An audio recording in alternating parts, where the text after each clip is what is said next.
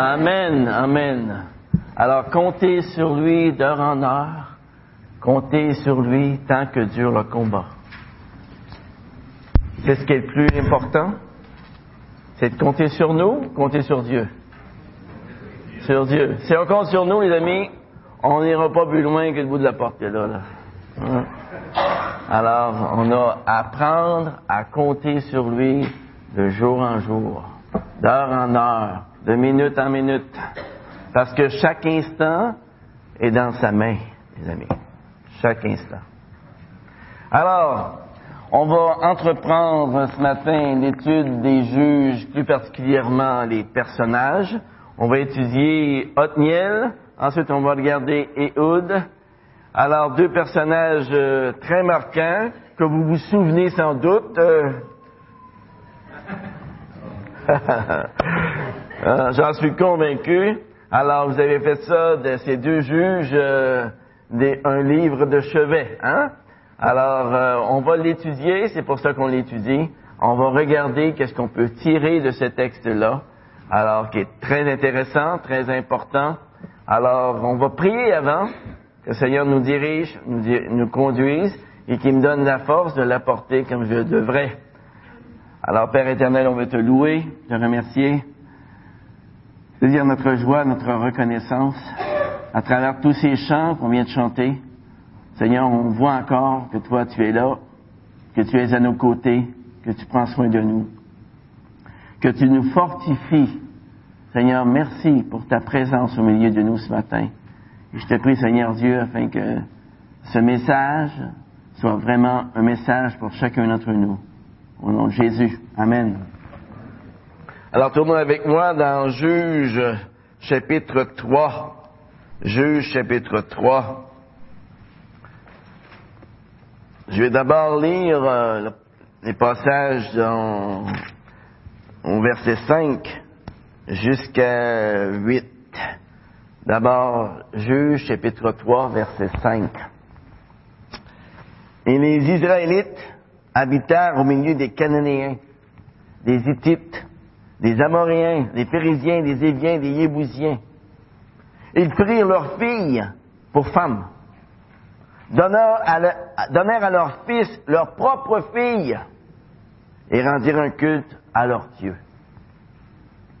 Les Israélites firent ce qui est mal aux yeux de l'Éternel. Ils oublièrent l'Éternel, leur Dieu, et rendirent un culte aux Baal et aux Achéras. La colère de l'Éternel s'enflamma contre Israël. Il les vendit entre les mains de Kushan Rish-Ataïm, roi de Mésopotamie. Les Israélites furent asservis à Kushan Rish-Ataïm pendant huit ans. Qui l'aurait cru? Qui l'aurait cru? Le peuple a abandonné Dieu à cause de leur laisser-aller moral, spirituel, le peuple a oublié le Dieu qui les avait délivrés des mains du Pharaon au pays d'Égypte, dans lequel ils étaient esclaves pendant des centaines d'années. Ils avaient oublié le Dieu qui les avait nourris miraculeusement pendant 40 ans dans le désert. Le Dieu qui leur avait littéralement donné la terre promise comme un cadeau. Un pays où coule le lait et le miel. Et qu'est-ce qui arrive lorsqu'on oublie l'Éternel? Qu'est-ce qui arrive? Eh bien, étant donné que Dieu a mis dans notre cœur non seulement la pensée d'éternité, mais aussi un cœur d'adorateur, ça pourrait faire que si on oublie l'Éternel, on va se rapprocher de faux dieux. On va se rapprocher d'idoles. Parce qu'on a besoin d'adorer.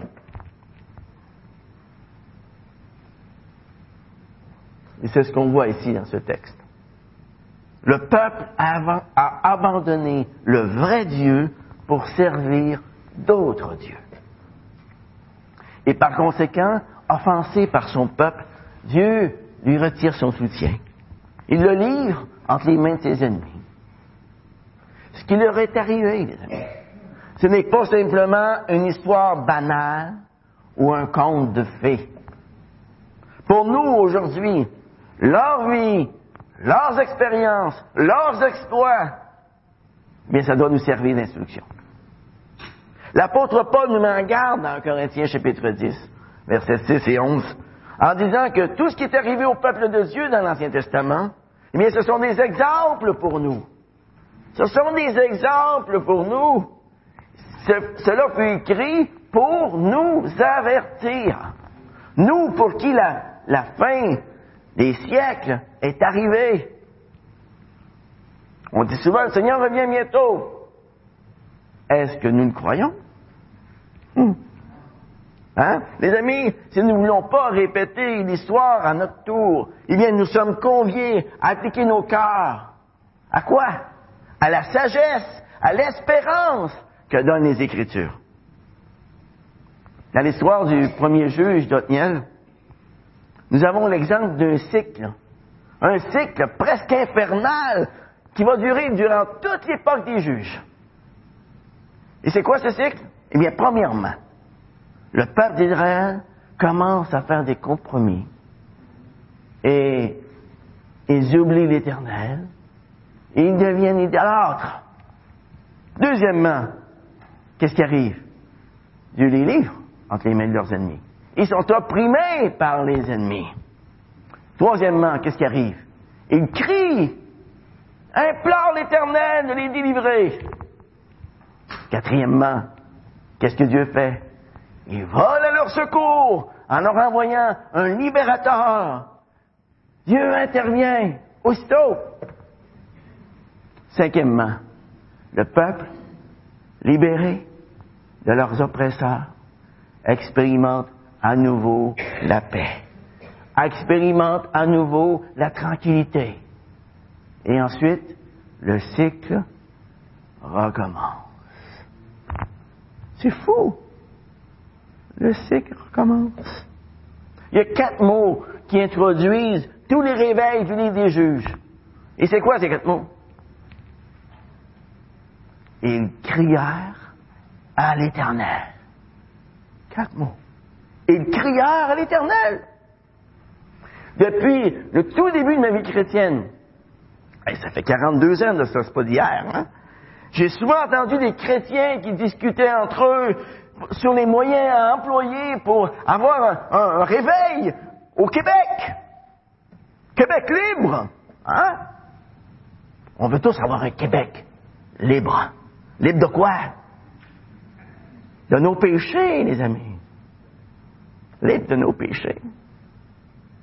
Étant donné que Dieu ne change pas, mais j'en suis venu à la conclusion qu'il n'existe qu'un seul moyen de voir un véritable réveil au Québec. Il se trouve en 2 Chroniques, chapitre 7, verset 14. Si mon peuple, sur qui est invoqué mon nom, s'humilie, prie, cherche ma face, s'il revient de ses mauvaises voies, eh moi, je l'écouterai des cieux. Je lui pardonnerai son péché. Je guérirai son pays. Voyez, le réveil au Québec commence d'abord et avant tout par le peuple de Dieu. Le peuple de Dieu. Et à chaque génération, à chaque génération, c'est à recommencer. C'est à recommencer. À chaque génération, Dieu nous exhorte à reconnaître le sentiment de notre propre misère et à reconnaître la misère du monde qui nous entoure. À chaque génération, les âmes qui reconnaissent leur misère sont naturellement portées à s'adresser à Dieu, à l'implorer. On m'a demandé ce matin de vous parler des deux premiers juges en Israël, Othniel et Éhoud. Et ces deux juges couvrent une période de, de 146 ans. 146 ans. 26 ans d'oppression, 120 ans de paix. comme je disais au premier culte, il n'en reste pas beaucoup pour les autres. 146 ans. Othniel vient de la tribu de Judas et Éhoud vient de la tribu de Benjamin. Même si l'histoire de ces deux hommes date de plus de 3300 ans, elle a beaucoup à nous apprendre encore aujourd'hui. À travers leur histoire ce matin, j'aimerais regarder avec vous cinq actions que Dieu peut faire pour nous si nous lui obéissons. Cinq actions que Dieu peut faire pour nous. Il y en a bien d'autres, mais j'en ai relevé seulement que cinq. Je voulais pas finir à trois heures d'après-midi. Alors, vous voyez, je m'en suis tenu là. La première action que Dieu peut faire pour nous, si nous lui obéissons, c'est d'abord d'affermir notre foi en lui. Regardons d'abord l'histoire d'Otniel, chapitre 3, verset 9. Les Israélites crièrent à l'Éternel, et l'Éternel suscita aux Israélites un libérateur qui les sauva. Otniel, fils de Kinas, frère cadet de Caleb. L'Esprit de l'Éternel fut sur lui, il devint juge sur Israël, il partit pour la guerre. L'Éternel livra entre ses mains Kushan Rish-Ataïm, roi de Mésopotamie, et sa main fut puissante contre Kushan Rish-Ataïm. Le pays fut tranquille pendant quarante ans. Et Othniel, fils de Kenas, mourut. Le chapitre 1, verset 12, nous donne un aperçu de la foi d'Othniel. Tournez avec moi dans deux pages avant, au verset 12, chapitre 1. Caleb dit, je donnerai ma fille Aksa pour femme à celui qui battra Kyriat Sefer et s'en apparera.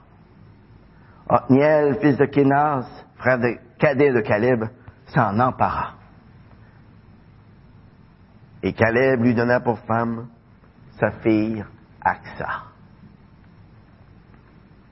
En lisant ces paroles, il y a une question qui tout naturellement se pose. Pourquoi Caleb a-t-il dit, je donnerai ma fille Aksa pour femme à celui qui battra Kyriat Sefer et qui la prendra? Vous savez, je ne sais pas si vous vous souvenez de Caleb, mais il est l'un des deux seuls espions qui, avec Josué, ont défendu l'Éternel en disant, l'Éternel va nous donner ce pays. Les dix autres espions ont commencé à regarder les géants. Mais Caleb et Josué ne regardaient pas les géants. Ils regardaient par-dessus les géants. Ils regardaient Dieu. Dieu est bien plus fort que les géants.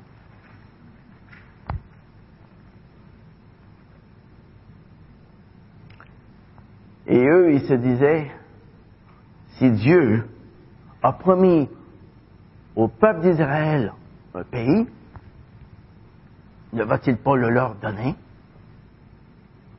C'est ça leur slogan. Dieu a promis, Dieu va donner. C'est tout. Après la conquête de la Palestine, plus de 40 ans plus tard, Caleb, âgé à ce moment-là de 85 ans, c'est une jeunesse quand même, là, hein? Toujours animé de la même foi, il avait choisi la ville de Hébron comme part d'héritage. Et qu'est-ce qu'il y avait à Hébron? Des géants. Des géants. Est-ce que Caleb avait peur des géants? Non.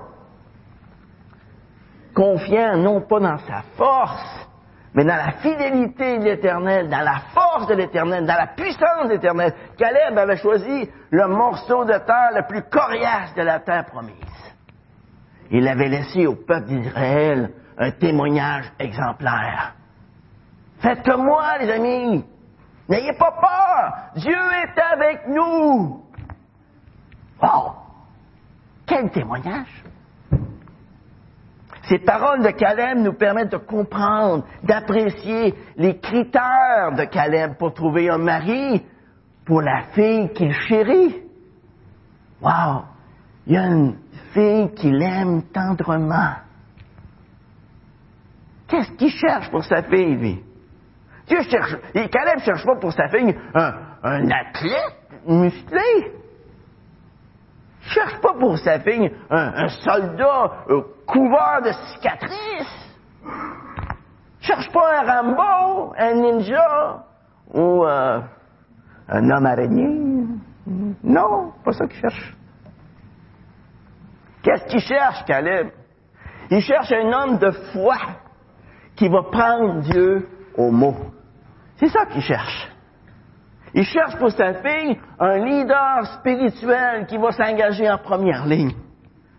Un homme qui a suffisamment de foi pour être assuré de la victoire promise par Dieu. C'est ça qu'il cherche. Contrairement à ses concitoyens qui se mariaient aux non-croyants des alentours, comme on a vu tantôt, au chapitre 3, Othniel cherche pour épouse une femme croyante qui est issue du peuple de Dieu. Et à cause de sa foi, Othniel obéit au doigt et à l'œil à ce que Dieu demande dans sa parole. Pour Othniel, c'est pas une question de, coup de foudre instantané. C'est une question de foi, c'est une question d'obéissance à ce que Dieu dit dans sa parole. Un point, c'est tout. That's it. Point d'exclamation. C'est tout. L'amour n'est pas aveugle. Et de la même façon, le mariage pour des chrétiens devrait toujours être dans le Seigneur. Et non se dire, ah, je l'aime tellement. Il est tellement beau. Elle est tellement belle. Il est bien plus fin que bien des chrétiens. Elle est bien plus fine que bien des chrétiens. Non. Pas pour Othniel. Othniel, c'est un homme engagé sur qui on peut compter. Il est un homme parmi les plus fidèles de sa nation. Il connaît la parole de Dieu et par conséquent, il agit. Il agit selon ce qu'il connaît, selon ce qu'il sait de Dieu. Face à un défi, il se porte volontaire. Comme va le faire David plus tard devant le géant Goliath. Après avoir combattu en vue d'acquérir une épouse qui a cœur les intérêts de son mari, eh bien, Othniel va entrer en, en possession d'un héritage terrestre, très intéressant, rempli de sources d'eau. Mais ici, au chapitre 3, Dieu veut utiliser Othniel afin de combattre pour les autres. Et encore une fois, Othniel répond, présent, présent, Seigneur, envoie-moi où tu veux. Pas de problème avec ça. Pourvu que tu sois avec moi, envoie-moi où tu veux. Les qualités morales, les qualités spirituelles qu'Othniel a acquises tout au long de sa vie vont se manifester de façon tout à fait spéciale, plus de 40 ans plus tard. Son obéissance à Dieu a façonné littéralement sa foi. Il est devenu un homme selon le cœur de Dieu. Qui ne veut pas être un homme selon le cœur de Dieu? Hein? Mais il y a des choses à faire pour devenir un homme selon le cœur de Dieu. Regardez les oiseaux du ciel, disait Jésus un jour.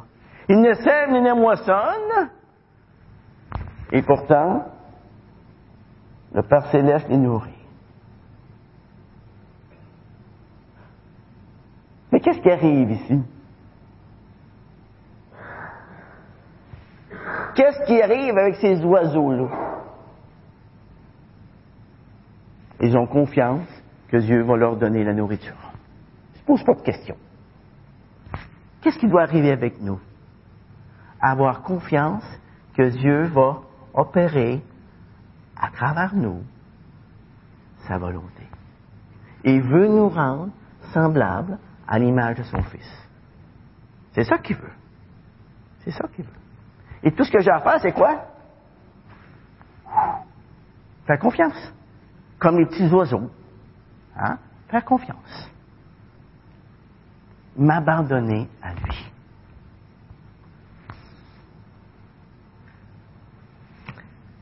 Othniel est devenu un homme selon le cœur de Dieu. Et on voit l'aboutissement de son histoire à la fin du chapitre 3. C'est-à-dire au chapitre 3, versets 9 à 11. Hein? La deuxième action que Dieu peut faire pour nous, si nous lui obéissons, c'est de développer notre dépendance de lui. L'apôtre Paul pouvait dire, en dépit de son écharpe dans la chair, quand je suis faible, c'est alors que je suis fort. Pourquoi l'apôtre Paul dit-il une affaire semblable? Quand je suis faible, c'est alors que je suis fort.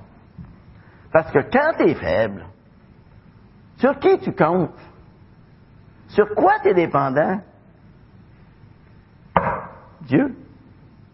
Quand je suis fort ou je me pense fort, sur qui je dépends? Moi. Alors quand je suis faible, c'est alors que je suis fort. Quand je suis fort, c'est alors que je suis faible. Vous voyez, l'équation est assez simple, hein? pas dur. Les versets 10 et 11 mentionnent six éléments importants au sujet de la dépendance d'Otniel. On voit au verset 10 que l'Esprit de l'Éternel fut sur lui. Otniel est complètement, mais complètement dépendant de Dieu pour recevoir son esprit. Il ne peut pas dire Esprit de Dieu descend sur moi. Non, c'est Dieu qui lui donne son esprit. OK? Cette onction de l'esprit, elle est fondamentale, les amis. Car elle implique que son ministère est avant tout spirituel, pas juste physique. En le revêtant de son esprit, Dieu met à sa disposition une puissance qui va permettre à Othniel de délivrer son peuple. Othniel, comme vous voyez, ne se confie pas dans sa propre force, mais dans celle de Dieu. Qu'est-ce qu'on voit ensuite? Il devint juge en Israël. Et lorsque le gouvernement lui est confié, il accepte la tâche que Dieu lui donne sans maugréer, sans avoir peur. Et là aussi, il se montre complètement dépendant de Dieu. Imaginez-vous être, mis à la tête d'un peuple rebelle. Est-ce que ça vous rassure? Je ne sais pas si ça vous rassure, mais moi, ça ne me rassurerait pas. Si je compte pas sur l'Éternel, je suis fait à l'os. À l'os. Troisièmement, il partit pour la guerre. Othniel ne se pose pas mille une question ici, là. Othniel se souvient de, ce que Dieu avait fait. De ce que Dieu avait dit aussi à Josué. Qu'est-ce que Josué 3 nous dit? Dieu dit, tout lieu que foulera la plante de ton pied, mon ami Josué, tout lieu que foulera la plante de ton pied, je vous le donne, comme je l'ai dit à Moïse. Et par conséquent, Othniel part pour la guerre en étant confiant que Dieu est avec lui, qui va lui donner la victoire sur ses ennemis. Quatrièmement, l'Éternel livra entre ses mains Kushan riche Ataïm, le roi de Mésopotamie. Tout ce que Othniel fait ici, c'est de simplement s'appuyer sur ce que Dieu a dit. Othniel regarde travailler il est simplement spectateur de la délivrance que Dieu opère. Dépendant, dépendant, dépendant de Dieu. Tout le temps. Sa main fut puissante contre Kushan, riche Ataïm. L'ennemi, dont le nom signifie double méchanceté, doublement méchant, est littéralement livré à Othniel, qui le traite avec une main puissante. L'ennemi est définitivement vaincu. Et le pays fut en repos pendant 40 ans. Encore une fois, si Othniel et le peuple peuvent expérimenter le repos, c'est en vivant dans une dépendance complète et totale de Dieu. C'est en étant réconcilié avec Dieu. La fin du verset 11 nous dit qu'Othniel mourut. Et ceci nous amène au début du deuxième cycle. Le peuple d'Israël retourne à nouveau vers le compromis. Il oublie à nouveau l'Éternel. Et toute la nouvelle génération des Israélites qui avaient grandi dans la paix prend à nouveau les choses pour acquises. Ils oublient Dieu, ne croient plus en lui, ils commencent à croire et à servir d'autres dieux. Dieu livre Israël à ce moment-là entre les mains d'Églon, le roi de Moab, pendant 18 ans. C'est long, 18 ans. Très long. Comme vous voyez, ça prend pas mal de temps au peuple à se repentir. Finalement, le peuple d'Israël crie à nouveau à l'Éternel. Et lorsque Dieu voit la repentance des Israélites, il leur envoie un autre libérateur. Et à nouveau, on peut se poser la question, quels sont les bienfaits qui vont découler de l'obéissance de ce nouveau libérateur envers Dieu? Eh bien, regardons de près l'histoire d'Éhoud au, au chapitre 3, verset 12. Les Israélites firent encore le mal aux yeux de l'Éternel, et l'Éternel fortifia Aiglon, roi de Moab, contre Israël, parce qu'ils avaient fait le mal aux yeux de l'Éternel. Aiglon réunit à lui les Ammonites et les Amalécites, et se mit en marche. Il battit Israël, qui fut dépossédé de la ville des palmiers. Et les Israélites furent asservis à Aiglon, roi de Moab, pendant 18 ans. Les Israélites crièrent à l'Éternel, et l'Éternel leur suscita un libérateur, Éhoud, fils de Guéra, Benjaminite, qui ne se servait pas de la main droite. Les Israélites envoyèrent par son intermédiaire un présent à Aiglon, roi de Moab. Éhoud se fit une épée à deux tranchants, longue d'une coudée. Il la mit à sa ceinture sous ses vêtements, contre sa hanche droite. Il offrit le présent à Aiglon, roi de Moab. Or, Aiglon était un homme très gras. Lorsqu'il eut achevé d'offrir le présent, il renvoya les gens qu'il avait apportés. Il revint lui-même des carrières près de Gilgal, et il dit, Ô roi, j'ai un message secret pour toi. Le roi dit, Silence! Et tous ceux qui étaient auprès de lui sortirent. Et Ehud vint donc vers lui, alors qu'il était assis dans la chambre haute bien fraîche, qui lui était réservée à lui seul. Et dit, J'ai une parole de Dieu pour toi. Et Glon se leva de son siège. Alors Ehud avança la main gauche, tira l'épée de son côté droit et la lui planta dans le ventre. La poignée même entra après la lame, et la graisse se referma autour de la lame, car il ne se retira pas du ventre, car il ne retira pas du ventre l'épée qui sortit par derrière. Ehud sortit par le vestibule, ferma sur lui les portes de la chambre haute et tira le verrou. Quand il fut sorti, les serviteurs du roi vinrent regarder et constatèrent que les portes de la chambre haute étaient verrouillées. Ils dirent sans doute, ils se couvrent les pieds dans la chambre fraîche. Ils attendirent très longtemps. Et comme ils n'ouvraient pas les portes de la chambre haute, ils prirent la clé et ouvrirent. Et voici que leur Seigneur était attendu par terre, mort. Pendant leur délai, Éhoud s'était échappé. Il dépassa les carrières et se sauva vers la Séra. Dès qu'il fut arrivé, il sonna du corps dans les monts d'Éphraïm. Les Israélites descendirent avec lui de la montagne et se mit à leur tête. Il leur dit, Suivez-moi, car l'Éternel a livré entre vos mains les Moabites, vos ennemis. Ils descendirent après lui, s'emparèrent des guides du Jourdain vers Moab. Ils ne laissèrent passer personne. Ils bâtirent dans ce temps-là environ dix mille hommes de Moab, tous robustes, tous hommes vaillants. et Paul n'échappa. En ce jour, Moab fut humilié sous la main d'Israël et le pays fut tranquille pendant 80 ans.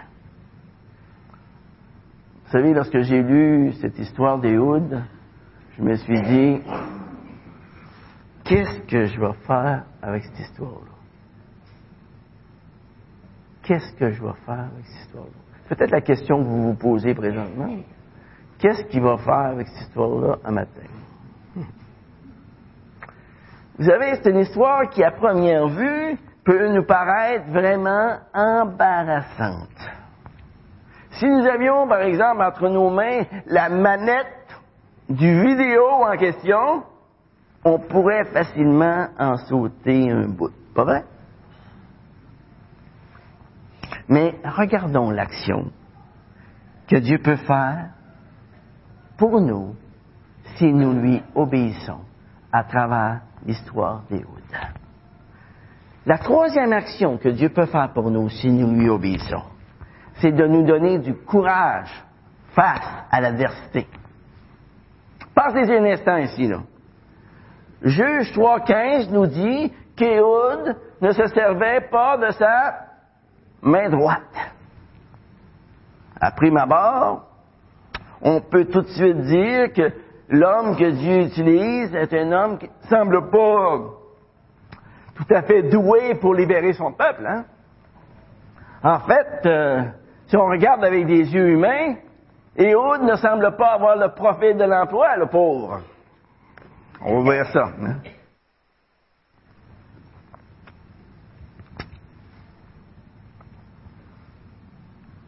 Aujourd'hui, comme hier, les Rambo de ce monde ont toujours la cote.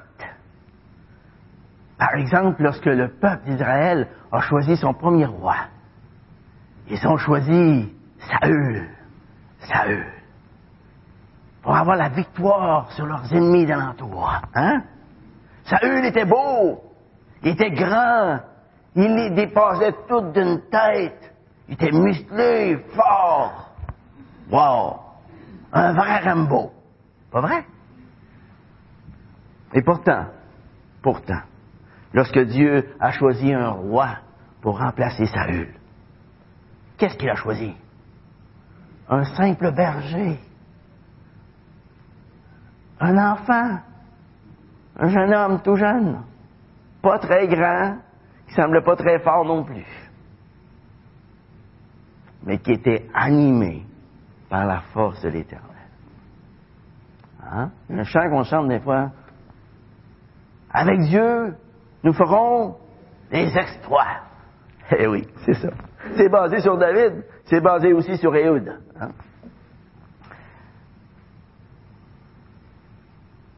Savez, tout comme Dieu va se servir de, David pour vaincre le, géant Goliath, eh bien, de la même façon, Dieu se sert ici d'Éhoud pour vaincre le géant Aiglon. Hein? Pour délivrer son peuple de l'oppresseur. Vous savez, Dieu aime utiliser nos limitations pour accomplir sa gloire à lui. Et Dieu donne à Éhoud le courage nécessaire pour faire face à la situation dans laquelle il se trouve. Éhoud laisse ses compagnons de combat afin de pénétrer tout seul dans le camp ennemi. Est-ce que ça prend du courage pour faire ça?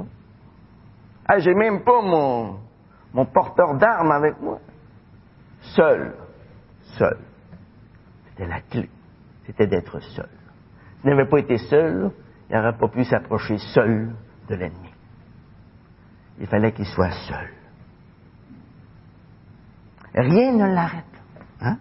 Ni l'imposant système de sécurité pour protéger le roi, ni le nombre de soldats moabites qu'il y avait autour du roi, ni le manque total de soutien extérieur, ni la stature imposante du roi, qu'un tour de taille qui devait avoisiner le 1 mètre 50. 1 mètre 50, savez-vous c'est combien ça? 60 pouces. Alors, si vous avez une ceinture de 60 pouces, ça veut dire à peu près ça. Hmm? 60 pouces. C'est gros. Pas à peu près. Ehud s'oublie lui-même afin de délivrer son peuple.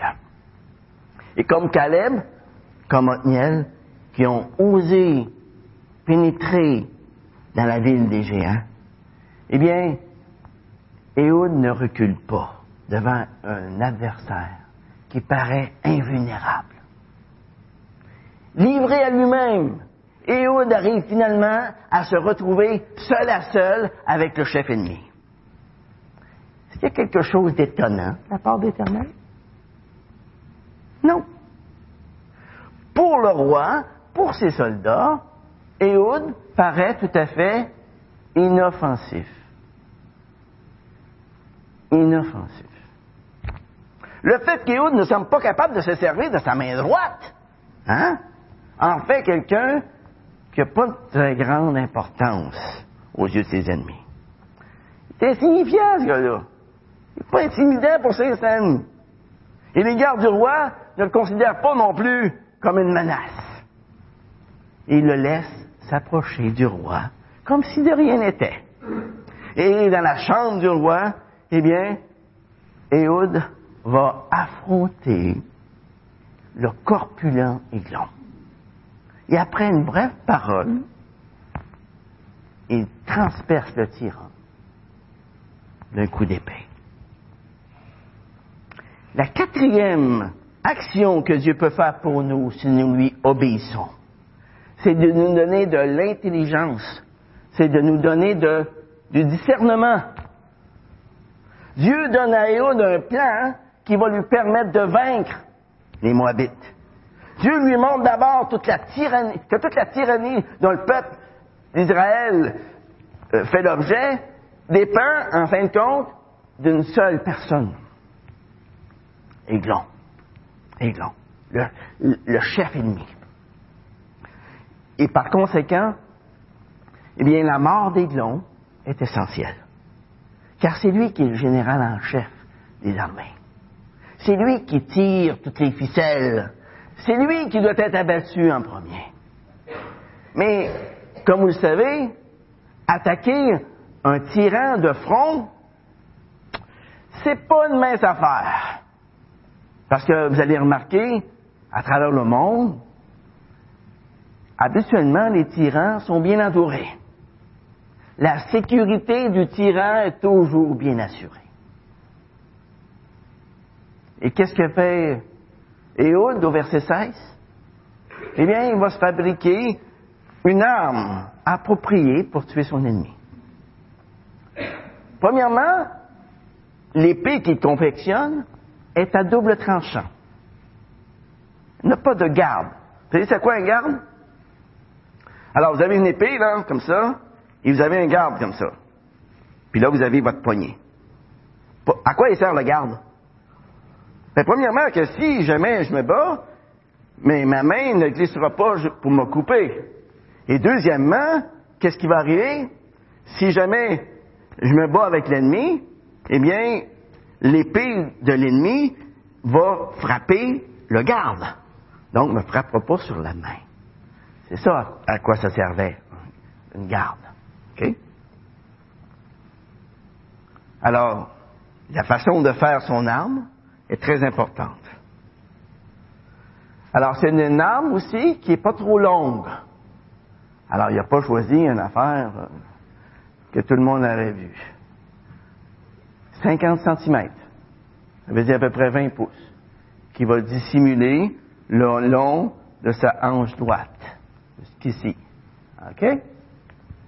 Alors, habituellement, lorsque vous passiez à travers le système de sécurité, les gardes ennemis, ils faisaient quoi pour s'assurer que vous n'ayez pas d'armes sur vous? Ils regardaient du côté gauche. Si vous êtes droitier, vous allez prendre votre arme comme ça. Mais si vous êtes gaucher, vous allez prendre votre arme comme ça. Vous voyez? C'est important qu'il soit gaucher. Il n'avait pas été gaucher, il y avait un problème. Tout est pensé, hein? C'est Dieu qui pense à ça, c'est pas moi, c'est pas moi certain. J'aurais jamais pensé à ça. Mais Dieu, lui, il pense. Et Dieu, qu'est-ce qu'il fait? Eh bien, il lui donne le courage nécessaire. Hein? Il lui donne le courage nécessaire. Et là, il va affronter notre ami Églon. Éhoud sait aussi très bien que son salut ne réside pas dans son habileté à se défendre, mais son salut dépend du secours de l'Éternel. C'est pour ça qu'il s'en va tout seul voir Églon. Il n'arrive pas avec son armée. Ce serait fait de défaire d'aplomb. Regardons maintenant le verset 17 et 18. Qu'est-ce que Dieu donne à Éod ici? Il lui donne l'intelligence pour endormir la méfiance de son adversaire. Et comment il s'y prend? Oh! Je l'ai l'affaire. Un présent, ça, ça va faire l'affaire.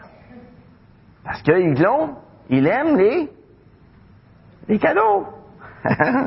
On pas même parler de long, Iglon aime les cadeaux. Alors, la première visite faite devant le roi Aiglon, c'est pour amadouer l'ennemi, tout simplement. Hein? Et il se rend auprès du roi Aiglon, il lui offre un don important. Pourquoi je dis important? Ben, regardez le verset 18, hein? On voit qu'il y avait pas mal de monde qui l'ont emporté ce présent-là. Alors, c'est pas un, panier de friandises seulement. Il y avait beaucoup de gens qui ont porté le cadeau.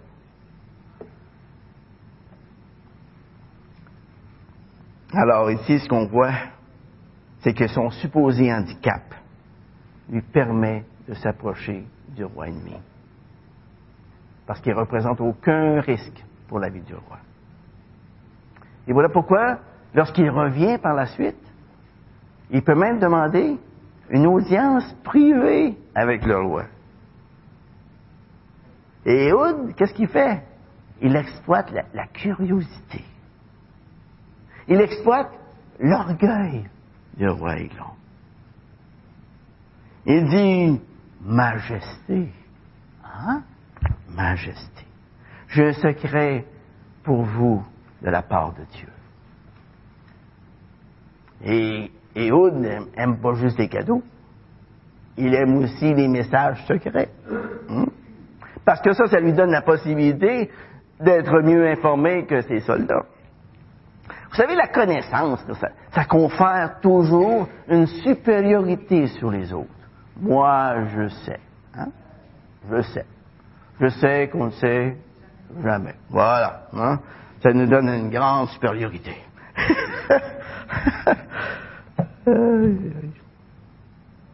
Alors le roi Aiglon dit à ses serviteurs, silence, silence.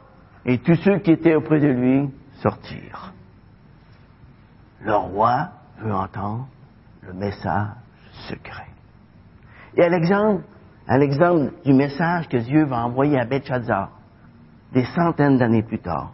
Vous savez, Belshazzar, le roi de Babylone, qui avait vu les choses écrites par une main sur un mur. Eh bien, le message de Dieu à l'égard d'Aiglon peut se résumer à ceci. Aiglon, malgré ta stature imposante, malgré ton poids exorbitant. Tu as été pesé sur la balance de Dieu et tu as été trouvé léger. Dieu a compté la durée de ton règne et y a mis fin. Terminé. Les carottes sont cuites. Hmm? Aiglon poignarde le roi Aiglon. C'est-à-dire, Éoud poignarde le roi Aiglon dans le ventre. Et Éhoud laisse l'épée coincée dans le corps du roi Aiglon. Il sort de la chambre, referme les portes derrière lui, puis il quitte le palais comme si de rien n'était. Et aucun des serviteurs du roi, aucun de ses soldats ne se pose de questions. Ils ne savent pas, ce qu'Éhoud vient de faire. Et un peu plus tard, mais les fonctionnaires du roi euh, viennent pour le chercher. Mais les portes sont encore verrouillées. Les serviteurs du roi pensent qu'il est parti faire ses besoins. Ça ne doit pas sentir trop bon là-dedans. Hein? Ils ont beau attendre, attendre, mais le roi se fait attendre. Il ne sort toujours pas. finalement, les serviteurs utilisent la clé et ouvrent la porte. Et là, qu'est-ce qu'ils ont vu? Le roi Aiglon mort. L'épée qui le transperçait de port en port. Lorsqu'Éhoud rentre ensuite en Israël, qu'est-ce qu'il fait? Il sonne la trompette. Et tout Israël vient à lui. Et il leur dit tout ce qui vient de se passer. Il leur dit, suivez-moi, Dieu va vous aider à vaincre votre ennemi aujourd'hui même, mes amis. Et qu'est-ce qu'ils font? Ils s'en vont à sa suite et ils défont complètement le camp moabite. Dix mille hommes. Et Dieu leur donne une victoire complète. Et combien d'années ils vont être en paix? 80 ans. 80 ans. Vous savez, notre confiance dans le Seigneur, c'est la seule manière d'avoir la victoire sur le péché. Et souvenons-nous que peu importe nos limitations, Dieu peut même s'en servir pour accomplir son plan. La cinquième action que Dieu peut faire pour nous si nous lui obéissons, c'est de nous amener à ressembler de plus en plus à Christ. Les juges, Othniel et Ehud, ressemblent à Christ de différentes manières. Regardons de quoi leur esprit ont été revêtus. Othniel et Ehud ont été revêtus de l'Esprit de Dieu. Et à tous égards, Jésus a été revêtu de la puissance de l'Esprit de Dieu. Il l'a été dès sa conception, tout au long de son ministère, dans sa résurrection, dans son ascension. Regardons maintenant leur mission. Othniel et Ehud ont reçu une mission bien précise, battre l'ennemi et délivrer le peuple. Et en Christ, aujourd'hui, nous avons beaucoup plus grand qu'Othniel et Ehud. Othniel et Ehud n'ont sauvé que le peuple d'Israël pour un certain temps. Mais Christ est le sauveur de son Église, qui est composée de personnes de toute tribu, de toute nation, de toute race, de tout peuple, de toute la planète. Vous savez, le diable a reçu un coup de grâce fatal lorsque Jésus-Christ a triomphé de lui à la croix, une fois pour toutes. Regardons maintenant son épouse. Othniel a combattu l'ennemi pour gagner le cœur de son épouse. Eh bien, Jésus-Christ, l'agneau de Dieu, a aussi gagné le cœur de son épouse, l'Église. Il a pris la dot pour nous avoir comme épouse. C'est exorbitant. Il l'a fait au prix de son propre sang. Othniel a risqué sa vie pour gagner son épouse. Mais Christ est allé beaucoup plus loin. Il a donné sa vie, afin que quiconque croit en lui ne périsse point, mais qu'il ait la vie éternelle. Jésus-Christ est venu pour son épouse. Il a donné sa vie pour son épouse. Il va revenir chercher son épouse pour l'avoir avec lui pendant toute l'éternité. Othniel et Ehud ont achevé leur course. Ils ont achevé leur course. Et par la suite, ils sont morts. Christ aussi est mort. Mais il est ressuscité le troisième jour d'entre les morts. Il est vivant. Et le salut qu'il donne ne dure pas 40 ans ou 80 ans. Il dure pendant toute l'éternité. Othniel et Ehud ont été des instruments que Dieu a préparés d'avance pour le service. Vous savez, pour devenir un instrument de Dieu, pour devenir un instrument entre les mains de Dieu, nous sommes appelés à vivre jour après jour dans la connaissance du Seigneur, dans une profonde dépendance de lui. Pour les temps dans lesquels nous vivons, Dieu cherche des Othniens, Dieu cherche des Ehud parmi nous. Il cherche des Othniel et des Ehud parmi nous. Dieu cherche des hommes de foi qui se consacrent au Seigneur dans leur vie de tous les jours et qui sont prêts à répondre présents lorsque l'appel de Dieu se fait entendre. Othniel et Ehud avaient un choix à faire. Ils pouvaient tourner le dos à Dieu et continuer avec le peuple sur le chemin de l'obéissance. Ou bien, ils pouvaient servir Dieu en combattant pour lui. Pour Othniel, pour Ehud, pour nous ce matin, il n'y a pas de milieu. Nous choisissons d'être au service du péché ou bien nous choisissons d'être au service de Dieu. Nous devons considérer le texte qui est devant nous ce matin, de manière à ce qu'il affecte notre vie. Lorsque nous atteignons un point dans notre vie où nous n'avons nulle autre place à aller que de crier à l'Éternel, est-ce que nous savons qu'il peut répondre à nos prières? Est-ce que nous savons? Est-ce que nous savons qu'il peut créer en nous un plan réaliste, un plan tangible pour nous sortir de nos tendances négatives, pour nous sortir de nos, de nos mauvais penchants? Est-ce que nous savons qu'il peut créer en nous un plan réaliste, un plan tangible pour le servir, lui? Qu'est-ce que vous répondez à ça ce matin? Oui ou non? Oui. Alors, à ce moment-là, soyons attentifs au fait que le succès ne dépend pas de notre plan ingénieux, mais du fait que Dieu va le rendre parfait, Dieu va le rendre sans faille. Est-ce que Niel et Ehud, par eux-mêmes, avaient beaucoup de chances de réussir leur plan? Absolument pas. C'est à zéro. Pensez-y. Qu'est-ce qu'ils ont fait? Ils ont choisi de faire confiance à Dieu. Et Dieu était capable, par la suite, de rendre leur plan parfait. Même avec toutes les limitations qu'ils pouvaient avoir. Ce que nous devons considérer, ce sont tous les outils que Dieu nous donne aujourd'hui. Ehud, qu'est-ce qu'il avait pour tuer son ennemi? Une épée à double tranchant. Et nous, qu'est-ce que nous avons pour détruire notre ennemi?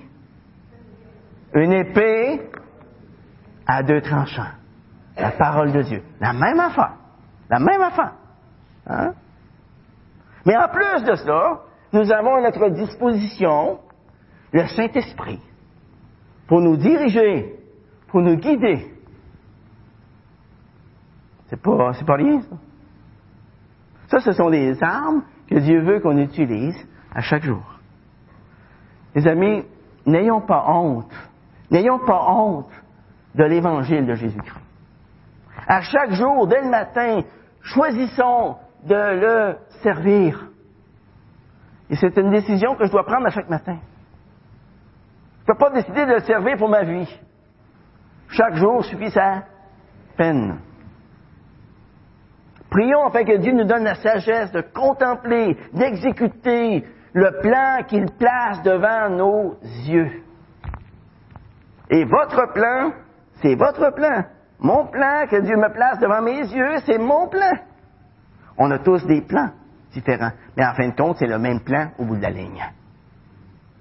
Mais Dieu nous utilise chacun dans notre sphère particulière.